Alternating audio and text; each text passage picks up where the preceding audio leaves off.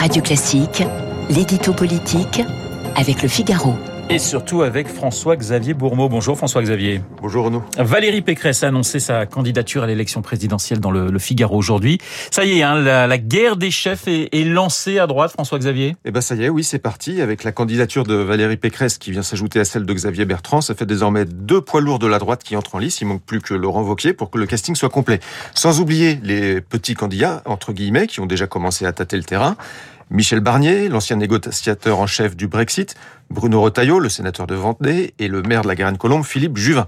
Sans compter ceux qui pourraient être tentés de faire un tour de piste, comme le maire de Cannes, David Lisnard. Ça fait du monde, ça fait des débats, ça fait des affrontements, alors que sur le fond, ils sont presque tous sur la même ligne. Prenez l'immigration, par exemple. Valérie Pécresse veut la stopper, Xavier Bertrand veut y mettre un terme, et Michel Barnier propose un moratoire. Peu importe les nuances, ils disent tous la même chose, ils veulent tous se présenter, et c'est bien ça le propre de la guerre des chefs. Et au bout du compte, ça peut déboucher sur deux candidatures à droite à l'élection présidentielle, puisque Xavier Bertrand martèle qu'il ne passera pas par la primaire pour se présenter.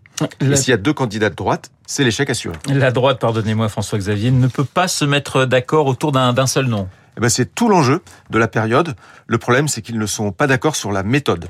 Les républicains disent primaire, Valérie Pécresse, qui a quitté le parti, accepte de s'y soumettre, mais Xavier Bertrand, lui, dit onction populaire. Il paraît qu'il va réussir à s'imposer dans l'opinion comme le candidat naturel de la droite et qui tuera la primaire. Eh bien, ces deux logiques, elles sont incompatibles.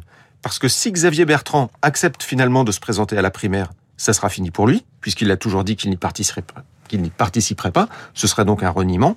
Et si les républicains ne rallient pas Xavier Bertrand, eh bien, ils désignent un candidat, et ça fait deux, candidats de droite, et comme je vous le disais, c'est l'échec assuré. Parce qu'en face d'eux, il y a Emmanuel Macron et Marine Le Pen qui tiennent solidement leur qualification pour le second tour, avec des sondages qui les donnent depuis quatre ans maintenant, autour de 24% au premier tour. Si les républicains veulent desserrer la tenaille, ils doivent présenter un seul candidat, et là, ils n'en prennent vraiment pas le chemin. Alors, si la droite perd l'élection présidentielle de 2022, ça sera sa troisième défaite consécutive. Pourra-t-elle s'en remettre? Mais là, la droite, elle est en train de sombrer dans les pires travers de la gauche, hein, pour prendre une comparaison. Encore que sur la question des divisions, la gauche a toujours eu un coup d'avance entre les socialistes, les écologistes, les insoumis et les communistes. Ça fait longtemps qu'elle a explosé. Pourtant, elle sait mieux que quiconque que la condition de la victoire, c'est le rassemblement. Et c'est comme ça qu'elle avait gagné en 80 avec François Mitterrand qui avait absorbé les communistes. C'est comme ça aussi qu'elle avait gagné en 2012 avec François Hollande qui avait réussi à dompter l'aile gauche du PS, au moins pendant la, la campagne présidentielle. Et à l'inverse, quand la gauche a perdu, c'est toujours parce qu'elle est partie divisée au combat électoral.